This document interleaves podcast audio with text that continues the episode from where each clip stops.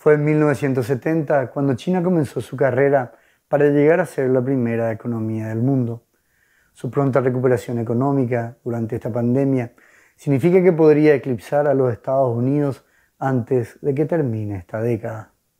En el año 2000, el PIB de China era solo el 11,8% del PIB de los Estados Unidos.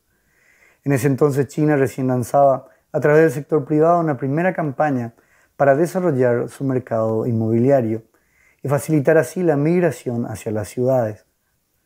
En el 2001 forma parte de la Organización Mundial del Comercio.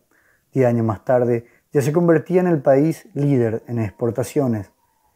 Cuando explotó la crisis financiera en el 2008, la economía americana se contrajo en gran parte por la explosión de la burbuja inmobiliaria. De manera inversa, China impulsó un fuerte desarrollo inmobiliario a través de campañas públicas, logrando una expansión aún mayor en su economía así como en las tasas de crecimiento. Cuando en el 2012 asume el presidente Xi Jinping, la economía china se resiente, en gran parte por la contracción de la economía mundial, con la demanda de menos productos, con un resentimiento en el volumen de las exportaciones chinas. Aún así siguió ganando terreno ante la economía americana, salvo en el 2016 cuando el yuan se depreció fuertemente. El coronavirus ha sido el último punto de inflexión la pronta recuperación china, en proporción al ritmo de las demás economías, ha hecho que su participación en la economía mundial aumente significativamente.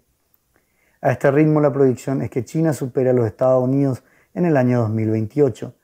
Sin embargo, muchos analistas también advierten que el aumento del poder adquisitivo en la población china ha hecho que el país lentamente pierda competitividad.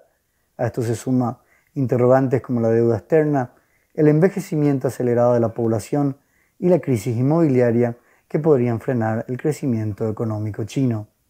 Por último, en estas semanas, el presidente Biden lanzó su programa Build Back Better, Reconstruir Mejor, un programa que apunta a la inversión en infraestructura, en tecnología y en industrias vinculadas al cambio climático, con miras a reimpulsar fuertemente la economía americana.